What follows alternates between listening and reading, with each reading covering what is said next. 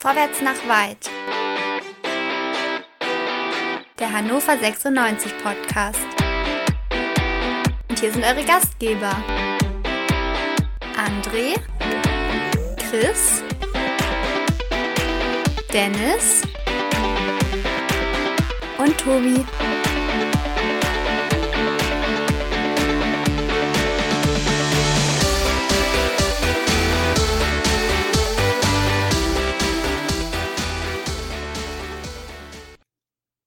Hannover 96, also nach der ersten Niederlage im Heimspiel gegen den Hamburger SV, wir haben Quick and Dirty darüber gesprochen, blicken wir also voraus auf das kommende Spiel bei der äh, Spielvereinigung Kräuter Fürth und damit herzlich willkommen, guten Abend, liebe HörerInnen bei Vorwärts nach Weit oder zu Vorwärts nach Weit, dem 96 Podcast bei meinsportpodcast.de. Vorausblicken, das äh, möchte ich, mein Name ist Tobi, sehr gerne mit André. Guten Abend, André. Einen wunderschönen guten Abend und nur noch zwei Tage, dann haben wir es hinter uns. Kann man ja kaum schöner sagen. Ähm, Chris, bist du ähnlich motiviert? Nö, ich, weil morgen, ach ja, klar, klar, jetzt weiß ich, was der Karle meint. Zwei Tage, dann endet die Hm. Transferphase und äh, dann wissen wir endlich, wer der neue Zielstürmer wird. Da oh, bin so aufgeregt. Mir geht's gut. Ich grüße euch alle. Schön, dass wir uns wieder hier gefunden haben. Freue ich mich auch sehr drüber und auch dir einen wunderschönen guten Abend, Dennis. Wunderschönen guten Abend in die Runde. Freue mich schon, was unsere Experten hier zu der Thekentruppe sagen, wo wir jetzt demnächst wieder hinreisen.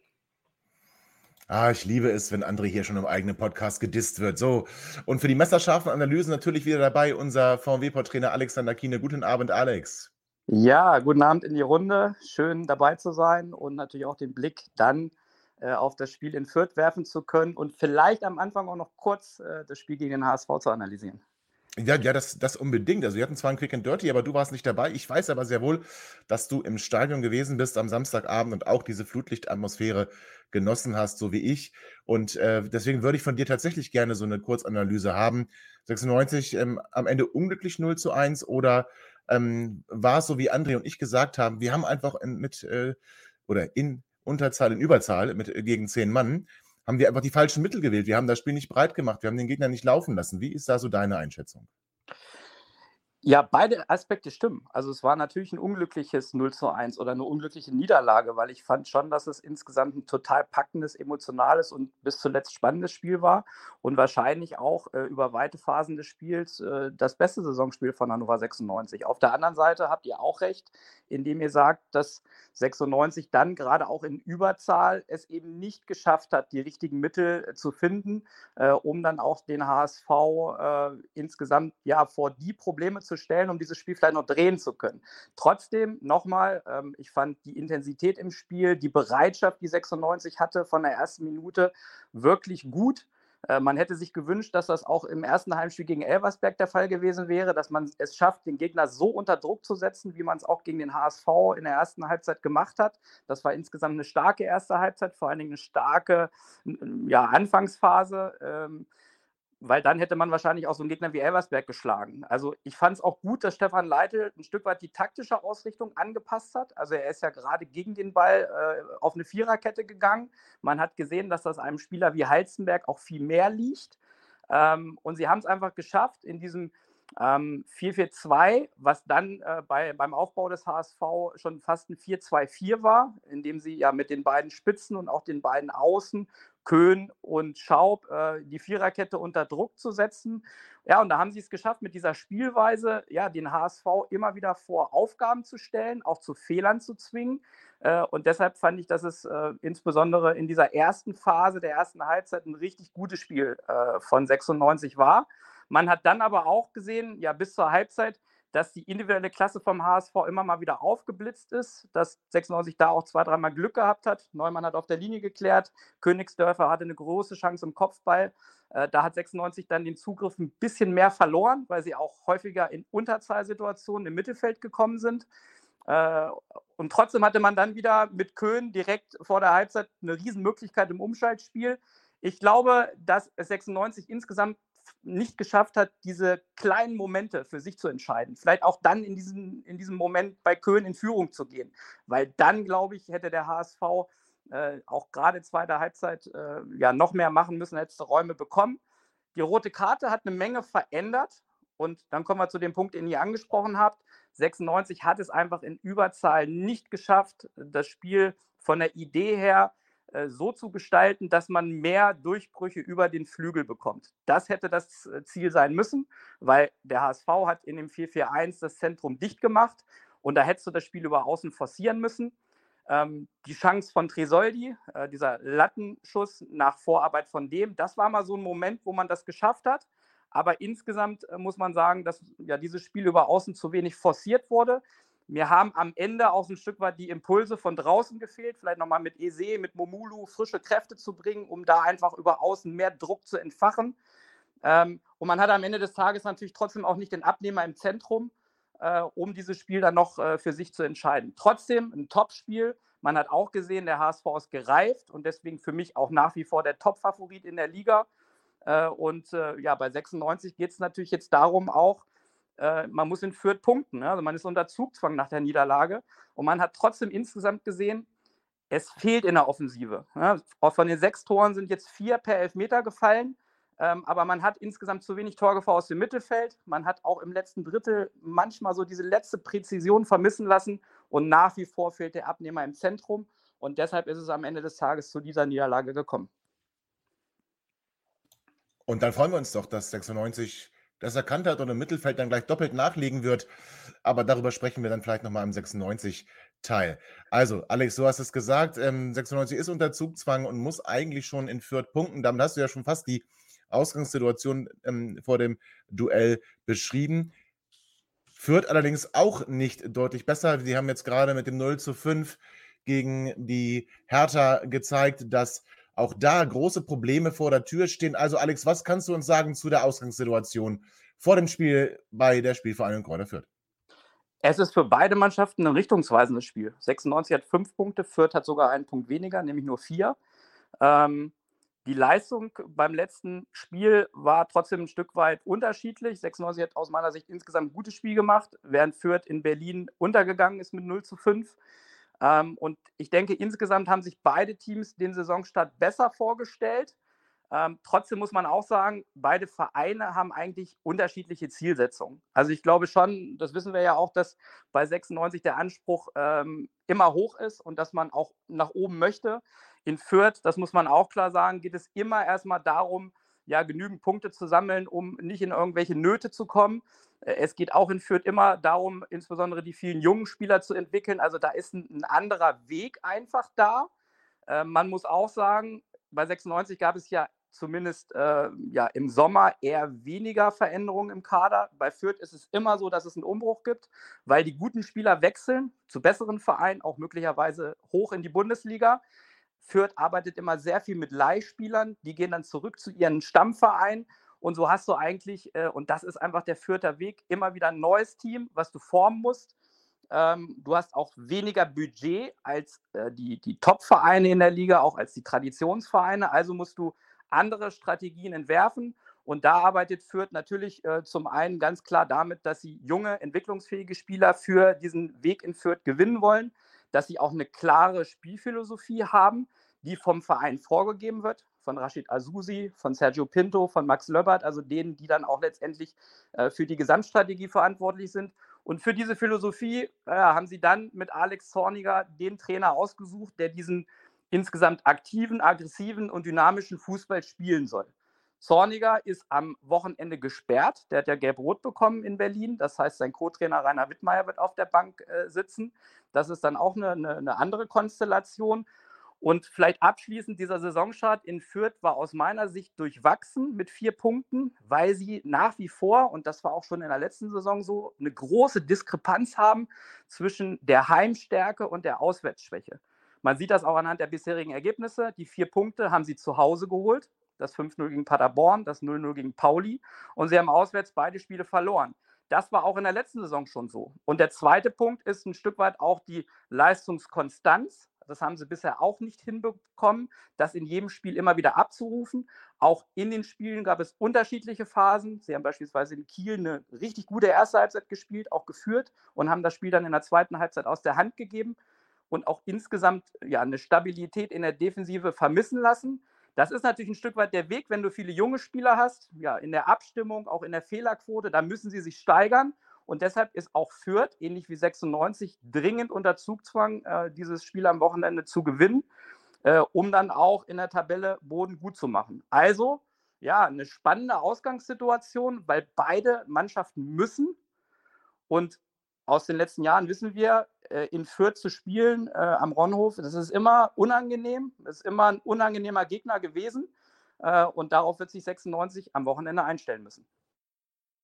Ja, das klingt doch ganz hervorragend für uns. Also Fürth heimstark, auswärts haben sie bisher nichts gerissen. Dennis ist doch perfekt. Wir spielen doch in Hannover. Ach, nee, warte mal.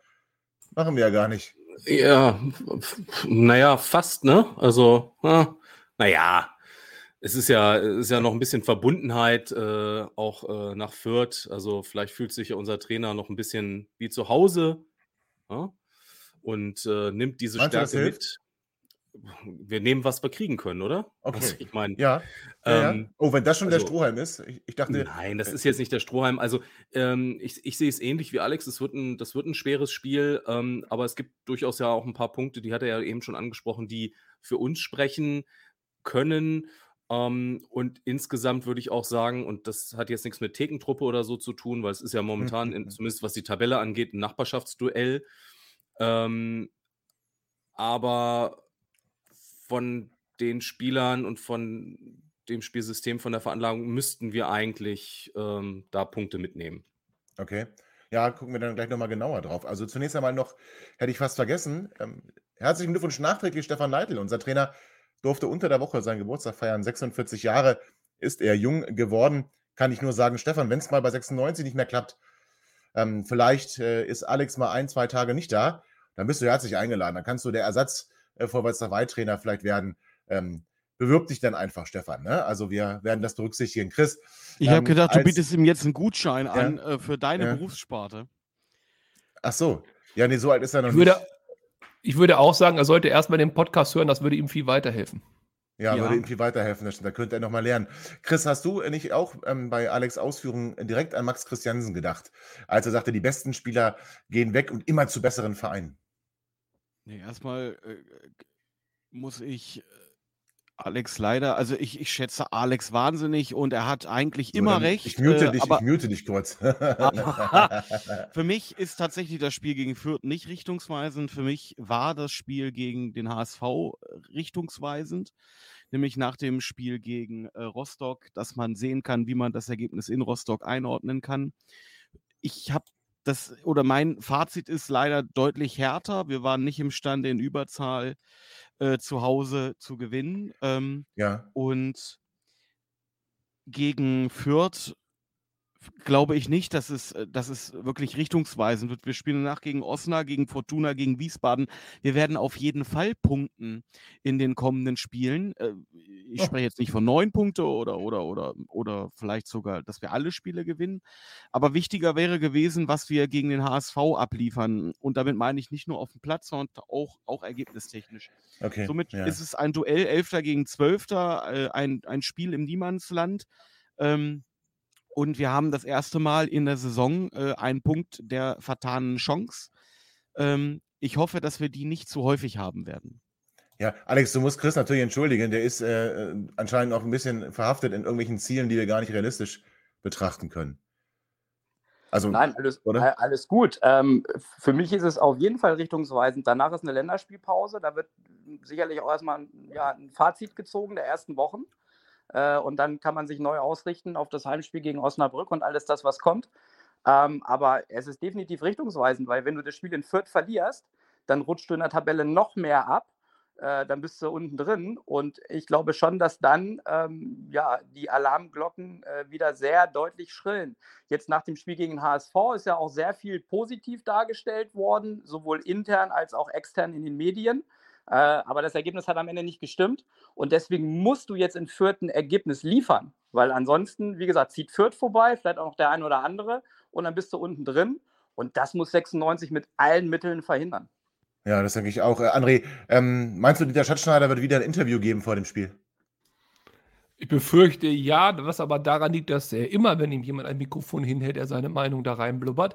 Und natürlich jeder, der ein Mikrofon hat und ihn sieht, weiß, oh Gott, da kriege ich gleich zwei gute Schlagzeilen raus. Kommt gleich was Dass Dummes. nicht hilfreich ist.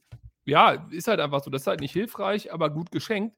Äh, tatsächlich möchte ich einen Vermittlungsvorschlag zwischen Chris und Alex machen, damit wir auch noch zukünftig in Freude und Glückseligkeit zusammenarbeiten können.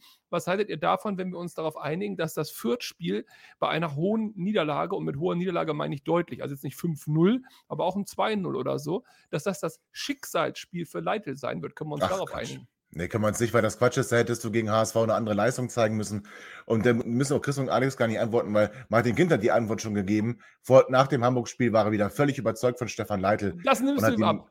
äh, was auch immer, ich nehme es mir natürlich nicht ab, aber es zeigt, auf welchem Weg er da gerade wieder ist. Und ich denke, da reicht ein Spiel gegen Fürth nicht aus. Wie aber Fürth spielt unter Zorniger, was sich vielleicht auch in dieser Saison, Alex hat gesagt, Fürth ist eigentlich immer Umbruch, getan hat und welche Startelf wir da zu erwarten haben, das hören wir gleich nach einer kurzen Pause.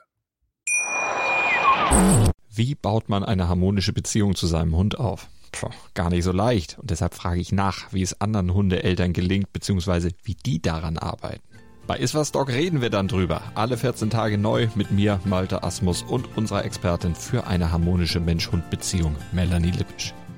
Ist was, Dog? Mit Malte Asmus. Überall, wo es Podcasts gibt.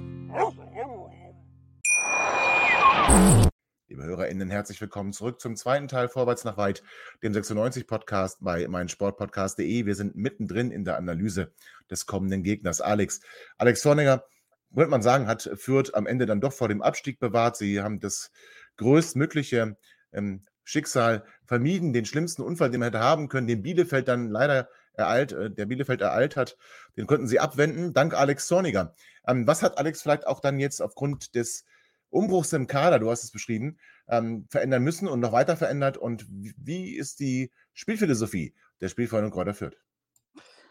Ja, erstmal muss man vielleicht auch nochmal deutlich sagen, dass dahinter einfach auch eine Vereinsstrategie steht. Also ähm, erstmal ja, definiert der Verein für sich eine sportliche Identität, wie man äh, Fußball spielen will, welche Transferstrategie man hat. Und dafür sucht man dann den äh, entsprechenden Trainer aus. Das ist in der Vergangenheit, ähm, ja, mit, mit Trainern hat das sehr gut funktioniert, wie mit Stefan Leitl. Es hat zuletzt auch mal nicht so funktioniert. Ich finde, dass diese Auswahl äh, mit Alex Zorniger sehr gut funktioniert hat, äh, weil er natürlich einerseits ein erfahrener Trainer ist, ähm, aus seinen ja, Stationen in Deutschland, äh, Leipzig, auch, auch, auch Stuttgart. Ähm, da hat er auf jeden Fall äh, ja auch ein Stück weit eine eigene Spielidee geprägt, gerade aus seiner Zeit in Leipzig. Er hat sich dann aber auch nochmal in Zypern, wo er Meister geworden ist, weiterentwickelt. Ja, und äh, dieses Match zwischen dem Verein und dem Trainer passt aus meiner Sicht, weil äh, insgesamt von der Strategie sie sehr aktiven, aggressiven, dynamischen Fußball spielen wollen. Das sieht man gerade auch zu Hause, wo sie es ja bisher sehr gut geschafft haben, sowohl in dieser Saison als auch im letzten Jahr ja den Gegner unter Druck zu setzen, sehr laufstark zu agieren. Es ist ja auch insgesamt eine junge, dynamische Mannschaft. Also wenn man sich die Werte anguckt nach den Spielen, sind immer viele Sprints zu sehen, intensive Läufe. Sie attackieren nach vorne und deshalb sind sie für jeden Gegner erstmal unangenehm und unbequem zu bespielen. Warum? Weil sie eben ja ein sehr aktives, äh, hohes Pressing spielen, auch ein sehr aktives Gegenpressing in den Zonen. Äh, und dieses Jagen des Gegners äh, äh, ja, sorgt dafür, dass äh, vor allen Dingen auch in der gegnerischen Hälfte immer wieder Ballgewinne erzielt werden.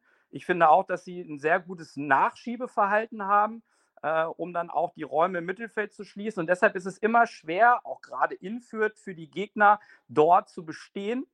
Ähm, und das ist etwas, was sie auszeichnet, den Gegner zu stressen, zu Fehlern zu zwingen. Natürlich beinhaltet dieses hohe Verteidigen auch ein Stück weit ein Risiko, weil wenn sie den Zugriff mal in einzelnen Situationen nicht bekommen, dann bieten sich entsprechend Räume für den Gegner in der Tiefe.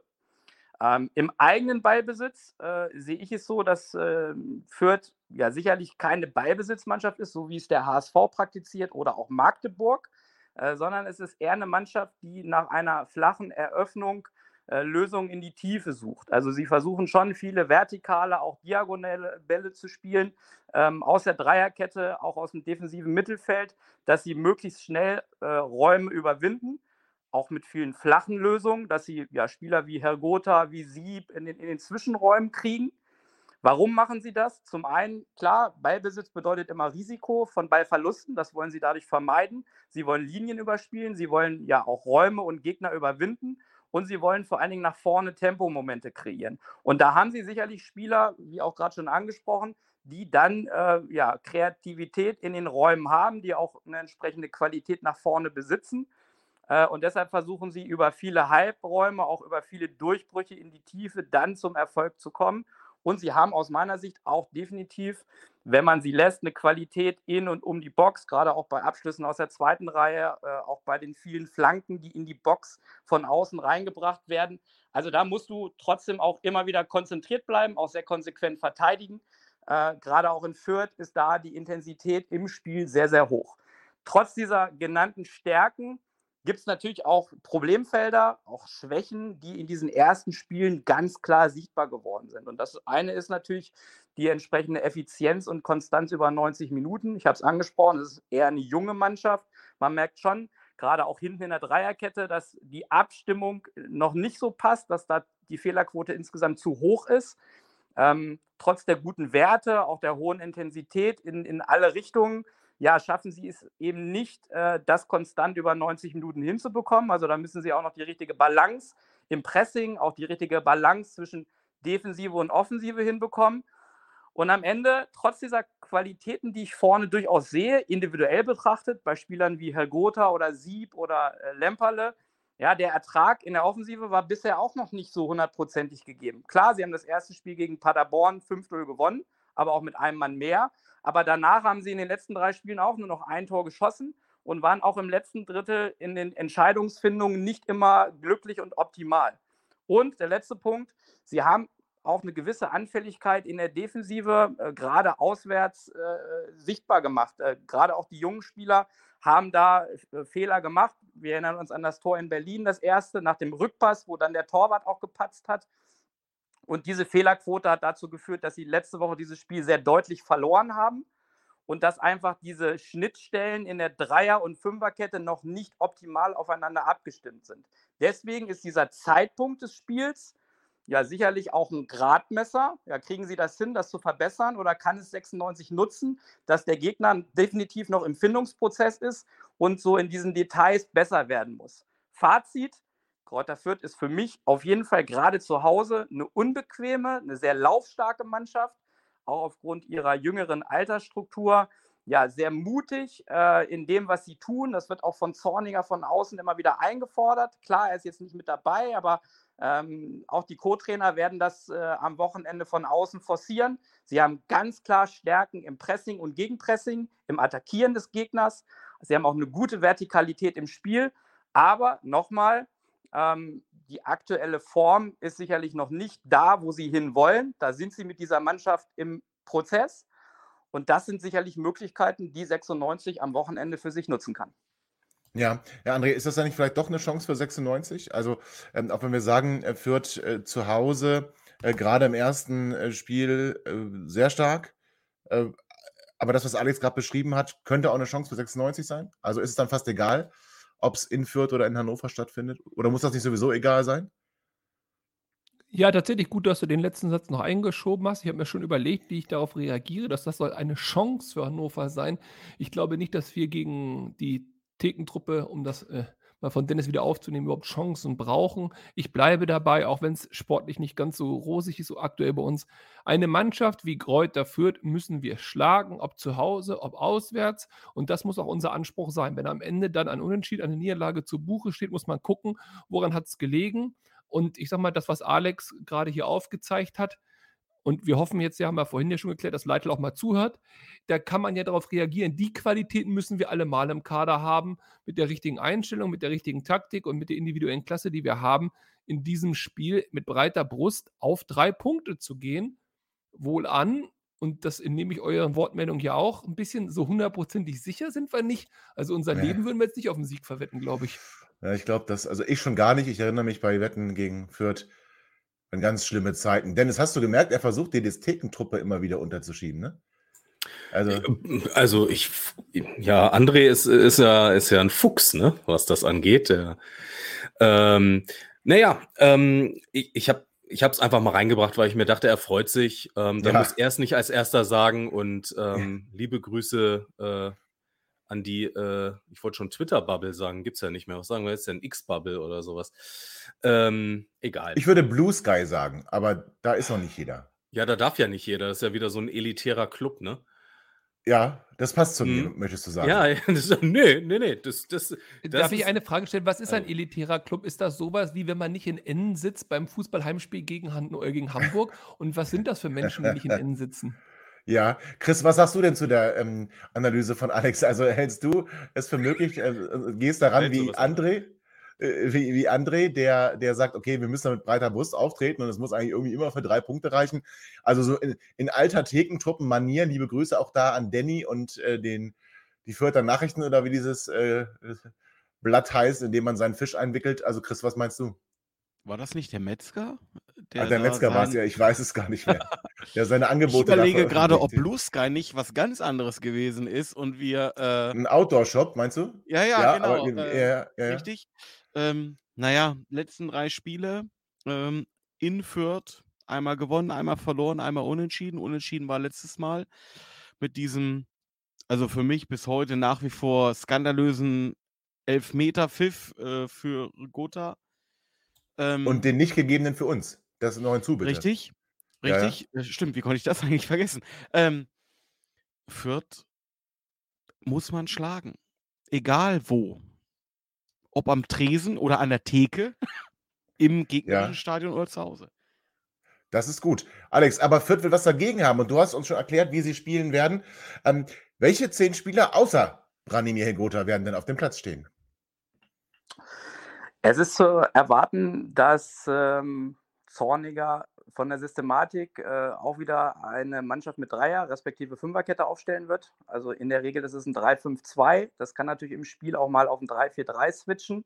Äh, aber das ist das, was man grundsätzlich erwarten kann. Das ist auch immer ein Stück weit natürlich an den Gegner angepasst. Man kann äh, im Tor Jonas Urbich erwarten. Der ist vom 1. FC Köln gekommen. Den kennen wir schon aus der letzten Saison. Da war er aber noch an Regensburg ausgeliehen. Ähm, ein junger Torwart, ein sehr, sehr großes Torwarttalent. Den sehe ich perspektivisch de definitiv in der Bundesliga. Aber man hat auch in Berlin gesehen, da hat er ja auch das erste Tor verschuldet. Ähm, ja, junger Torwart, ähm, immer mal wieder anlaufen, auch immer wieder mal gucken, ob vielleicht ein individueller Fehler möglich ist. Aber das ist, wie gesagt, ein großes Torwarttalent und insgesamt auch von seinen Fähigkeiten sehr komplett. In der Dreierkette davor erwarte ich im Zentrum Gideon Jung mit 28 sicherlich der ja, erfahrenste Part in dieser Dreierkette, auch der sogenannte Abwehrchef, den kennen wir vom HSV. Ein Spieler, der auch ein unglaublich großes Potenzial hat, sehr komplett auch ist als Spielertyp, aber auch äh, jemand, der immer mal wieder für einen Bock gut ist, der dann mal ein Tempo-Dribbling macht und einen äh, Ball verliert, der auch mal hinten äh, ja, eine rote Karte bekommen hat wegen einer Notbremse. Also auch da sage ich, äh, ein Spieler mit großem Potenzial, aber auch noch nicht immer so konstant, wie man sich das von einem Abwehrchef wünschen würde. Daneben links wahrscheinlich Luca Itter, ein Spieler, der ja bei Frankfurt, Wolfsburg und Freiburg super ausgebildet wurde, bei Bundesliga-Vereinen, ein gelernter Linksverteidiger, der hier aber in einer Dreierkette spielt, weil er einerseits ein sehr gutes Tempo hat, also auch die Tiefe gut verteidigen kann und er hat einen sehr guten linken Fuß, auch gerade für das Aufbauspiel und deshalb auch eine, eine Qualität ähm, für diese Mannschaft. Auf der halbrechten Position wahrscheinlich äh, Maximilian Dietz, ähm, ein junger Spieler, der auch aus der eigenen U23 hochgezogen wurde, auch ein großes Talent, den sehe ich perspektivisch auch in der Bundesliga. Ähm, super Physis, sehr gute Anlagen. Ähm, alternativ noch Michalski zu nennen als Innenverteidiger. Auf der Schiene rechts Simon Asta, ähm, den kennen wir auch aus der letzten Saison. Ja, ein typischer äh, Außenspieler, auch mit guten Flankenläufen, auch einer guten Dynamik nach vorne. Und auf der anderen Seite, also auf der linken Schiene, Marco Meierhöfer äh, mit 27, ja, ein erfahrener, auch sehr solider Spieler. Ähm, da ist auffällig, der ist Rechtsfuß. Also sie haben äh, Marco Jon ja abgeben müssen aus Hoffenheim. Und äh, da haben sie aus meiner Sicht noch nicht äh, ja, den passenden Ersatz gefunden. Meierhöfer ist eigentlich gelernter Rechtsverteidiger, spielt hier auf der linken Schiene. Und man merkt das gerade auch nach vorne, dass er dann immer wieder abkappt und auf seinen rechten Fuß gehen muss. Und das muss man äh, aus Sicht von 96 auf jeden Fall beachten. Im zentralen Mittelfeld haben sie mit zwei Sechsern in der Regel gespielt. Das eine ist Robert Wagner von Freiburg 2 gekommen. Ein sehr lauf- und spielstarker Sechser, großes Talent. Und daneben der erfahrene Julian Green, den kennen wir auch über Jahre, auch aus seiner Zeit äh, ja, bei Bayern. Ist sicherlich eher der, der spielgestaltende Part auf der Achterposition, der auch immer wieder nachrückt und der dann natürlich ähm, versuchen soll, Hirgota auf der Zehnerposition zu unterstützen. Diesen Spieler brauche ich nicht vorstellen. Der ist natürlich für Fürth äh, als Kapitän, als Führungsspieler sicherlich äh, outstanding, ähm, extrem wichtiger Spieler und den muss 96 ausschalten. Ja, und vorne ähm, hat Alex Zorniger tatsächlich ähm, ja, die Auswahlmöglichkeit zwei aus drei. Also da hat er durchaus immer mal wieder gewechselt. Äh, einerseits äh, ist es möglich, dass äh, Dennis Rebeni spielt. Äh, den kennen wir aus Paderborn, so mit 1,90, auch so eher der klassische Stürmer, groß gewachsen, auch eine entsprechende Wucht. Ähm, dann äh, gibt es Armindo Sieb, ähm, super Junge, absolutes Talent, äh, jemand, der in engen Räumen immer wieder Lösungen hat, der eine unglaublich äh, ja, gute Kreativität nach vorne hat, auch torgefährlich wird. Und dann gibt es noch Tim Lemperle, der ist aus Köln gekommen, mit 1,87 auch ja durchaus ein, ein physischer Stürmer. Ähm, und wie gesagt, da hat Zorniger immer wieder gewechselt, mal Srebini und Lemperle, mal Lemperle und Sieb. Also da muss man gucken, wie er sich am Ende entscheidet. Äh, Dixon Abiyama ist auch noch in der Hinterhand. Also es gibt schon eine Auswahl, die ähm, Zorniger hat. Aber äh, am Ende werden wir sehen, für was er sich entscheidet. Und das ist so das, was ich erwarte. Okay, dann sind wir jetzt bestens eingestellt auf die Formation von der Spielvereinigung und wollen gleich mal gucken, was ist eigentlich bei 96 los? Wir haben schon gesagt, es gibt Neuzugänge zu verkünden und es wird dann auch mutmaßlich vielleicht oder auch nicht ein neues Spielsystem geben. Werden wir darüber sprechen? Machen wir gleich, nach einer kurzen Pause.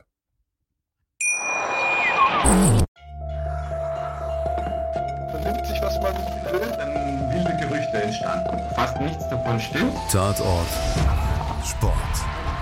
Wenn Sporthelden zu Tätern oder Opfern werden, ermittelt Malte Asmus auf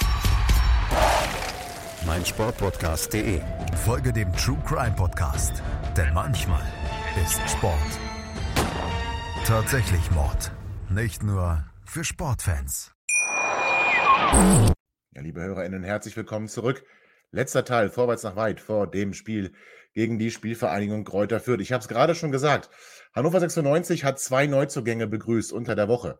Zum einen Mohamed Damar. Mohamed Damar wird ausgeliehen von der TSG Hoffenheim. Äh, Mohamed Damar ist ein 1,85 Meter großer, 19-jähriger offensiver Mittelfeldspieler, ähm, hat bereits sechs Bundesligaspiele auf dem Buckel in der letzten Saison. Man muss dann aber genauer hinguckt, ehrlich sein, es waren dann eher Kurzeinsätze, außer vielleicht, und das ist ja auch in seinem Vorstellungsvideo gewesen, in der Halbzeit gegen Dortmund, da hatte er eine sehr, sehr gute Szene im eigenen 16er und äh, sprintet da über den halben Platz und verhindert da einen Torschuss. Der soll also unser offensives Mittelfeld verstärken und könnte direkt vielleicht einen Platz in der Startelf kriegen, werden wir drüber sprechen. Und Christopher Scott, ich muss dazu allerdings sagen, zum Zeitpunkt unserer Aufnahme ist es noch nicht äh, vermeldet worden von beiden Clubs, sehr wohl aber am Mittag schon von Sky als Done-Deal vermeldet. Scott also mutmaßlich gerade in Hannover beim Medizincheck und vielleicht bei letzten Verhandlungen und zur Unterschrift auf der Geschäftsstelle soll nach Medienangaben am morgigen Donnerstag sowohl das erste Mal trainieren, aber auch vorgestellt werden. Christopher Scott, wir hatten ihn schon angerissen in der vergangenen Sendung. Alex hat uns da auch schon eine kleine Einschätzung zu geben. Ist ähm, 21 Jahre alt und ist auch offensiver Mittelfeldspieler, kann aber auch im linken Mittelfeld spielen und das als Rechtsfuß. Und ich glaube, das wird das eigentliche ähm, entscheidende Kriterium sein. Ist ein sehr guter Freund von Bright RMB, weil die beiden haben zusammen nämlich in Bayerns zweiter Mannschaft gespielt. Scott auch ähm, mit Bundesliga-Einsätzen für Bayern, mit Einsätzen in der ersten Liga in Belgien für Antwerpen. Dort bei beiden Clubs konnte er Meisterschaften feiern. Also ein hochdekorierter Spieler.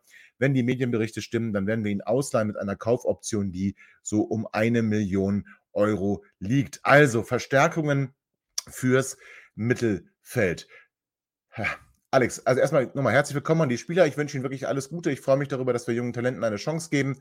Und ich äh, hoffe, dass Sie unseren Kater, dann, äh, unseren Kater, unseren Kader dann auch verstärken werden und wir keinen Kater bekommen, weil wir von den Leistungen zu tief ins Glas blicken müssen. Alex, Christopher Scott hattest du uns schon was zu gesagt. Äh, Mohamed Damar, ähm, mit äh, Tresoldi schon bei der U19-Nationalmannschaft gewesen. äh, hat dann auch gesagt, vielleicht kann er ja auch Nicolo ein paar Tore auflegen in dieser Spielzeit. Ähm, wie schätzt du die beiden Transfers ein? Also beides sind natürlich ja, junge, entwicklungsfähige Spieler, keine Frage. Sie sind Stück weit unterschiedlich, obwohl sie ja beide im offensiven Mittelfeld zu Hause sind. Damar sehe ich tatsächlich wirklich klar im Zentrum auf der Zehnerposition ähm, mit seiner Größe und Physis, die du schon angesprochen hast auch mit einer entsprechenden Passqualität nach vorne, auch äh, einer Abschlussstärke aus der zweiten Reihe und er spielt sehr gute Standards. Aber das ist mehr so der zentrale, geradlinige Spieler. Und Scott auf der anderen Seite äh, ist ja auch klar aufgrund seiner Größe, so diesen tiefen Körperschwerpunkt mit 1,78 Meter, ist er ein kleiner, agiler, beweglicher Spieler, der natürlich auch auf der Zehnerposition spielen kann, der aber auch in einem Dreiersturm, beispielsweise in diesem 3-4-3 von Stefan Leitl, auf dieser halblinken Position zum Einsatz kommen kann, wo er dann immer wieder nach innen zieht und dann ja ein sehr gutes Tempo-Dribbling hat, auch das 1 gegen 1 auflösen kann. Und der ist für mich auch mehr ein Vorbereiter als am Ende ein Vollstrecker. Also zwei Spieler mit doch ja unterschiedlichen ähm, Profilen und Stärken. Fakt ist, ich finde grundsätzlich eine Transferstrategie, in der man junge Spieler für einen Verein gewinnt, immer gut. Aber am Ende des Tages muss man sich auch zwei große Fragen stellen. Die erste ist, sie sind auf Positionen beheimatet, wo schon sehr viele Spieler im Kader sind. Gerade auf dieser Zehnerposition, auch äh, auf, dieser, auf dieser Halbposition. Und für mich ist ja immer das Thema, wenn ich einen Spieler leihe, dann muss er auch Einsatzzeiten bekommen. Und das sehe ich natürlich in dieser Konstellation im ersten Schritt erstmal nicht, weil dann müssten sie ja etablierte Spieler wie Teuchert, wie Schaub etc. Äh, verdrängen. Und dann hast du immer noch einen Foti, du hast noch einen, Ernst, du hast noch einen Nielsen. Also du hast eigentlich in diesem Bereich ein totales Überangebot an Spielern. Dann ist wieder die Frage, gibt 96 noch ein, zwei Spieler ab?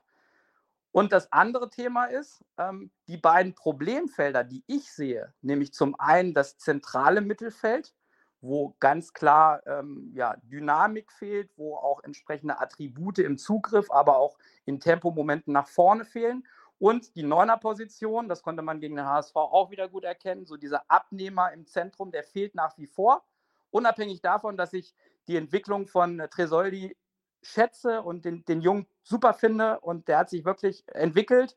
Aber trotzdem fehlt dieser, dieser Torgarant. Und diese Problemstellen sind nach wie vor nicht behoben. Und da muss man sich halt die Frage stellen, ja, warum werden diese Spieler verpflichtet? Für die Konkurrenzsituation, um vielleicht Druck auf die etablierten Spieler zu machen, aber eben nicht, um die Spitze zu verstärken.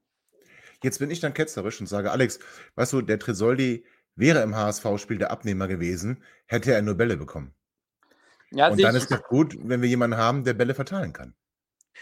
Ja, sehe ich ein bisschen äh, anders, weil ähm, er hat, äh, oder es waren schon auch Situationen, wo Bälle dann auch in die Box gebracht wurden. Ähm, natürlich nicht äh, ja, zu 100 Prozent immer da, wo sie hin müssen. Also da war die Streuung gerade von Köhn zu groß. Trotzdem gab es genug Situationen, wo ich sage, mit diesem klassischen Neuner, äh, auch in den Spielen davor, äh, ja, wenn du oben angreifen willst, wenn du in die Spitze willst, dann brauchst du da einfach nochmal so diesen Typ Mittelstürmer, diesen Torgaranten und den hat 96 nach wie vor nicht. Ja, den hat 96 nicht, das ist richtig. Und wird die mutmaßlich auch nicht bekommen, weil Stefan Leitl die Hoffnung beinahe schon aufgegeben hat. André, Verjüngung des Kaders ist ja erstmal gut, ähm, ist aber unser Trainer Stefan Leitl wirklich bekannt dafür, dass er auf Talente setzt. Wir hatten die Situation um Tresoldi, wir hatten die Situation um Enzo Leopold, wir hatten die Situation um Bright RB in der vergangenen Rückrunde. Also ist das dann Jetzt wird es hart, Perlen vor die Säue. Gegenfrage, warum ist das gut, dass man den Kader verjüngt? Gegen Hamburg waren äh, von der Startelf, ich glaube, sieben Spieler auf dem Platz, die unter 30 Jahre alt waren. Muss da noch eine Verjüngung her? Und haben wir denn zum Beispiel die Startelf dadurch verjüngt? Welcher ältere Spieler würde denn da rausgehen? Du hast meine Frage nicht beantwortet, also werde ich deine Frage nicht beantworten. Dennis, wie siehst Nein, du also es gut. denn? Nein. Ja, also, also Verjüngung des Kaders macht ja aus meiner Sicht auch nur Sinn, wenn da Spieler sind, äh, die, denen man eine gewisse Perspektive, so wie es Alex gesagt hat, denen man eine gewisse Perspektive zugesteht und die man dann natürlich an sich bindet. So wie ich das jetzt gesehen habe oder wie das auch von den Medien kolportiert worden ist, äh, sind das ja Laien. Ähm, und möglicherweise, zumindest bei der äh, Scott-Leihe, soll ja angeblich eine Kaufoption drin sein. Ob die, dann die wir nicht ziehen werden. Ist, ja, das ist ja, aber man könnte, wenn man wollte, so. Und die Frage ist halt schon, bilden wir nicht da eher für jemand anders aus? Dann ist die nächste Frage, und das hat Alex auch zu Recht angesprochen, haben wir da nicht ein Überangebot? Und was bedeutet das? Alex hat das mit dem Wort Konkurrenzsituation äh, äh, positiv umschrieben. Das ist ja per se immer gut, weil man davon ausgeht, dass dann alle besser werden. Meine Gegenfrage dann an Alex wäre aber, sind das nicht zu viel Ja, nee, überhaupt jetzt, für die nee, Trainingsgruppe? jetzt warte, warte, nee, antworte erstmal Fragen, das auch bevor du mein, ja, Fragen das ist die Antwort auf deine Frage. Ja. Du bist die Antwort auf deine Frage, weil Ja. das ist genau mein Kritikpunkt. Du kannst Okay. diese Spieler holen, wenn du von ihnen absolut sportlich überzeugt bist. Das Ja. ist klar. Aber ich finde, vielleicht kommt es noch, dann nehme ich alles zurück, aber ohne Abgänge, und zwar in zahlenmäßig gleicher Anzahl, ist das relativ sinnfrei, weil sie dann keine Ja. Spielzeit bekommen oder anderen die Spielzeit wegnehmen. Und weiterhin, Alex hat es gesagt, ohne Stoßstürmer sind alle anderen Transfers Ja. wohlfeil. Okay. Ähm, Dennis, da vergisst natürlich André, dass wir mit Marius Wörl dann auch äh, zumindest äh, nach dem Dama-Wechsel jemanden abgegeben haben. Marius Wörl wird also ausgeliehen der an zählt ja nur gar nicht. Der war überhaupt nicht in der Nähe Marius Wörl wird ausgeliehen an Arminia Bielefeld. Und, äh, Genau. Dennis, so, Dennis, aber es ist doch wirklich äh, so, dass wir schon äh, auch immer wieder jetzt feststellen, dass die, dass die, dass die Bälle, auch wenn Alex sagt, ja, es gab schon Bälle in die Spitze, aber Mhm. also ich freue mich schon darüber, dass wir jetzt nochmal äh, Perspektiven haben. Und was ich auch sagen möchte, ist, wir werden, wenn wir sie einsetzen, Geld dafür bekommen, dass wir sie einsetzen. Also wird es wahrscheinlich ein Nullsummenspiel. Also kein finanzieller Aufwand, will ich damit sagen. Und wenn du keinen finanziellen Aufwand hast und dann aber so junge, talentierte Spieler nochmal in, deinem, in deinen Reihen hast, die hungrig sind, die was wollen, also ich kann da jetzt nichts Schlechtes dran erkennen. Ich kann da auch erst erstmal auch nichts Schlechtes dran erkennen. Also ich würde aber insofern euch auch zustimmen, dass ich davon ausgehe, dass irgendwer noch geht ähm, von unseren jetzigen Mittelfeldspielern ähm, oder dann halt Wer? wie, Oder wen wie? Besuschkow und wie, ähm, äh, wie Burner dann vielleicht auch einfach mal nicht im Kader ist beim Spieltag. Das kann natürlich auch passieren. Ähm, ich sehe es so, dass, äh, dass es durchaus eine Verstärkung ist, ähm, auch wieder, äh, auch um Druck aufzubauen, eben auf ähm, Spieler wie Louis Schaub und andere. Und ihr, ihr fordert ja die ganze Zeit, dass ihr, ihr wollt ja immer so eine DNA sehen von 96. Ich finde, da entwickelt sich schon langsam etwas. Man sieht, dass wir immer wieder junge Spieler holen, ähm, dass wir, ja, meinetwegen sind wir hier und da auch ein Ausbildungsverein.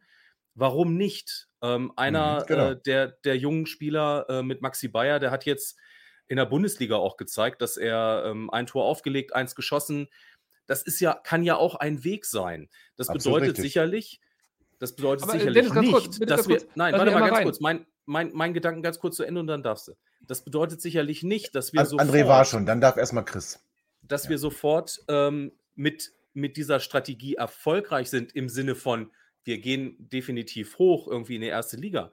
Aber ich finde, das ist der aus meiner Sicht auf jeden Fall ein zu erkennender Weg. Und den finde ich per se schon mal gut. Das kann ich so unterstützen. Chris, warum behauptest du, dass wir, wenn eine Kaufoption besteht, bei Christoph Gott nichts ziehen werden? Das ist ja schon äh, ziemlich unfair von dir. Ja, für äh, den mangelnden Fairnessgrad bin ich bekannt. Wieso verpflichten wir zwei oder warum leihen wir zwei junge Spieler, wenn wir in dem eigenen Nachwuchs mit äh, Montellen, die kommen, äh, einen sehr aussichtsreichen äh, Spieler bereits, es tut mir leid für die Formulierung, in unserem Besitz haben? Macht für mich überhaupt keinen Sinn.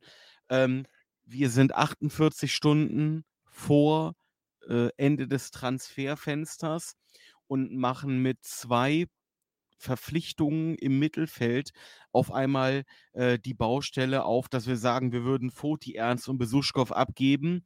Äh, wobei ich sehr lustig finde, dass wir mit Foti einen geliehenen Spieler ins, ins Schaufenster stellen wollen. Totaler Blödsinn.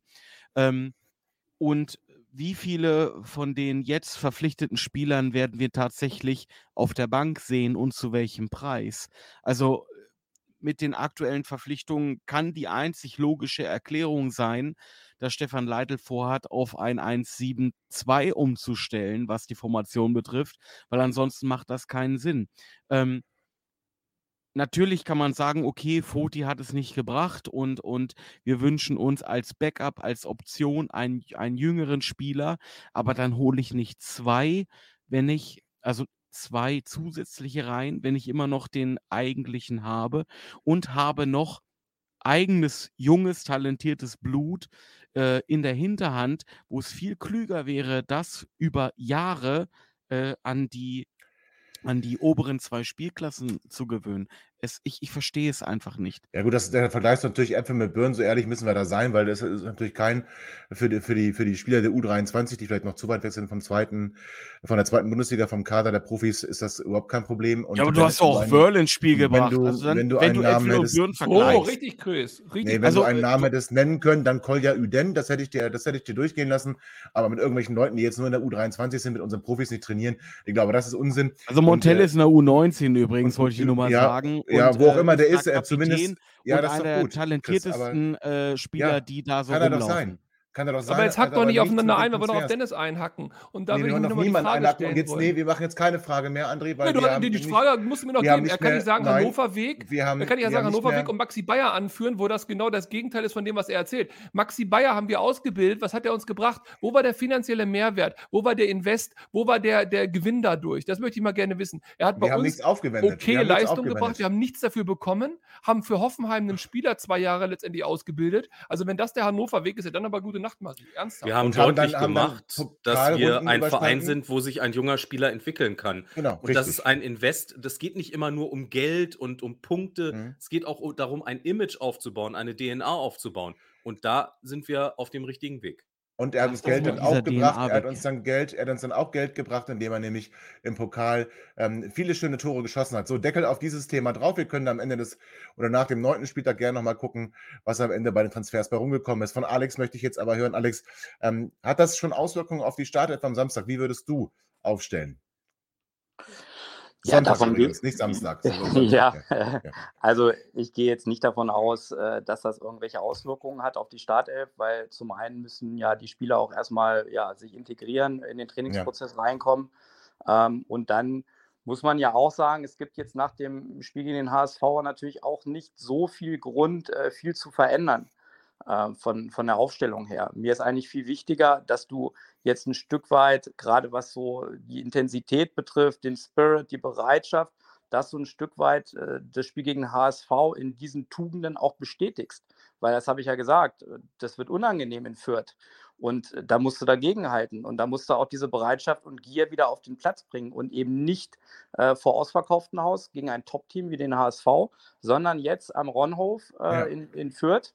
Und, und das ist die, die, die große Aufgabe. Ich glaube, ähm, dass so diese, diese Mischung, die Stefan Leitl gefunden hat, ähm, ja, auch, auch diese Viererkette hinten gegen den Ball, äh, dass, ich, dass ich das beibehalten würde. Und trotzdem, und das haben sie ja auch gut gemacht, haben sie im Aufbau immer wieder geswitcht in eine Dreierkette. Äh, das macht auch Sinn, weil Fürth ja mit äh, zwei Spitzen agiert. Und so das, was ich immer angesprochen habe, äh, ja, ein- einen Matchplan zu haben und in diesem Matchplan trotzdem äh, ja, verschiedene Varianten drin zu haben. Ich glaube, das muss man beibehalten ähm, gegen diesen Gegner. Und grundsätzlich gibt es natürlich erstmal, ich weiß jetzt nicht, was im Training passiert ist, aber es gibt wenig Ja. Gründe, die, die Aufstellung zu verändern. Okay, also Zieler im Tor, dann würdest du rechts wieder mit dem spielen. Ich würde Moroja bringen im Übrigen, aber ist okay. Also würdest rechts wieder mit dem spielen, dann würdest du, wenn wir jetzt mal in dem Konstrukt Viererkette blieben, würdest du dann mit Neumann und Halzenberg in der Innenverteidigung spielen und dann RB auch wieder auf links. Ja, erstmal schon, weil ich glaube, dass äh, die defensive Stabilität erstmal an vorderster äh, Prio ist. Nichtsdestotrotz würde ich im Spiel dann einen schnelleren Impuls setzen, als das äh, ja, gegen den HSV der Fall war. Da gab es ja keinen Impuls auf der linken Seite. Also du Ja. hast mit, E- du hast mit Ese einen Topmann dahinter und äh, der kann hinten spielen, der kann vorne spielen und den, den würde ich dann auf jeden Fall auch, auch reinbringen, wenn ich merke, dass irgendwas nicht stimmt oder wenn Ja, auch äh, die, die Kraft und Physis nachlässt. Bin ich ganz bei dir. Und im, auf der 6 wieder Leopold und Kunze. Ja, Leopold auf jeden Fall. Der hat ein richtig gutes Spiel gemacht. Das ist ja auch ausführlich thematisiert worden. Ähm, von daher gibt es da erstmal wenig Grund, den rauszunehmen. Ähm, und äh, ja, ich weiß gar nicht, ob Christiansen schon wieder fit ist.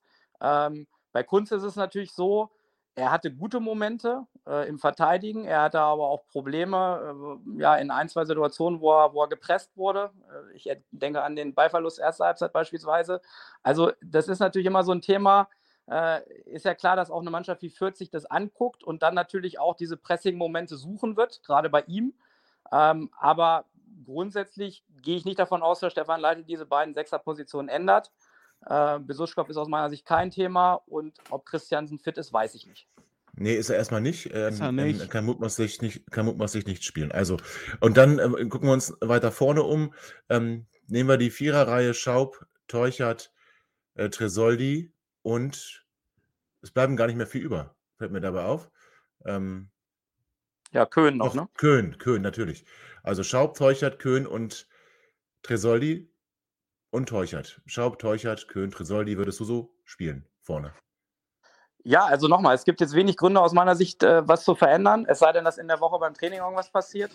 Ja. Ähm, und du kannst in dieser Formation nochmal, du kannst switchen. Du kannst das mit Viererkette spielen, so wie es äh, gegen den Ball gemacht wurde. Du kannst auch in eine Dreierkette, äh, äh, respektive Fünferkette switchen.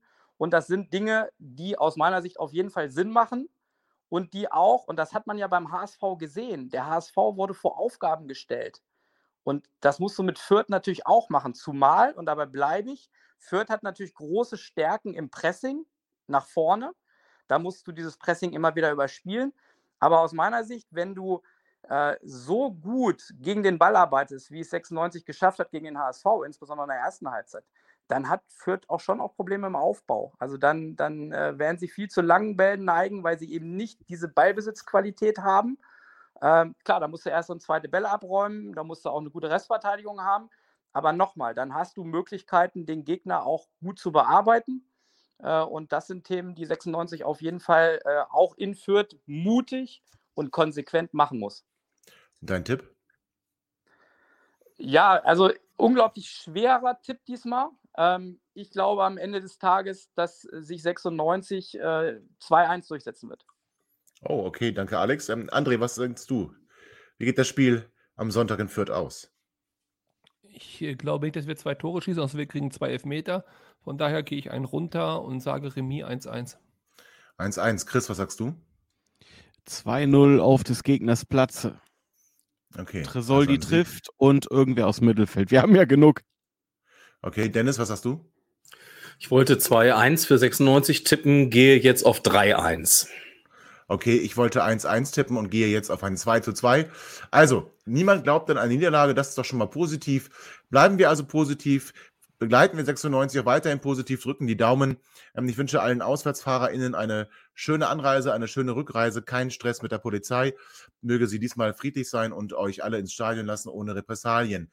Und allen anderen, die nicht hinfahren, wünsche ich trotzdem ein schönes Spiel und eine schöne Restwoche. Drücken wir am Wochenende am Sonntag 96 doch ganz fest die Daumen und denkt alle immer daran. 96 Allee und bis bald.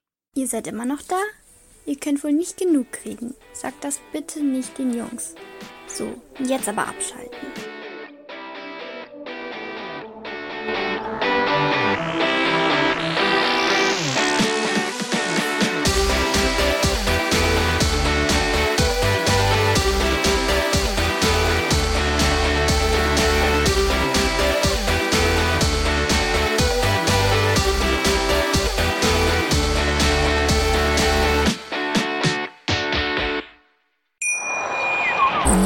Wie baut man eine harmonische Beziehung zu seinem Hund auf? Puh, gar nicht so leicht. Und deshalb frage ich nach, wie es anderen Hundeeltern gelingt, beziehungsweise wie die daran arbeiten. Bei Iswas Dog reden wir dann drüber. Alle 14 Tage neu mit mir, Malte Asmus und unserer Expertin für eine harmonische Mensch-Hund-Beziehung, Melanie Lippisch. Iswas Dog mit Malte Asmus. Überall, wo es Podcasts gibt.